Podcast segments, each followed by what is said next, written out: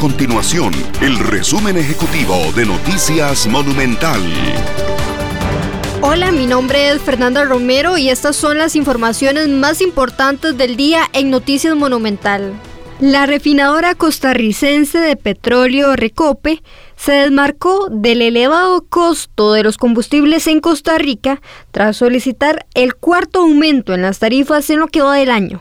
El pasado viernes la institución solicitó un alza de 57 colones por litro en la gasolina super, 55 colones en la regular y 36 colones en el diésel aspecto que propició múltiples críticas y reproches por parte de usuarios en redes sociales.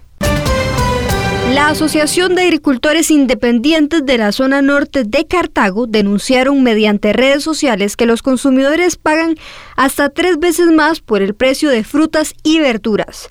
Esto luego de comparar los precios de comercialización de productos agrícolas en supermercados con los de las ferias del agricultor. Estas y otras informaciones usted las puede encontrar en nuestro sitio web www.monumental.co.cr. Nuestro compromiso es mantener a Costa Rica informada. Esto fue el resumen ejecutivo de Noticias Monumental.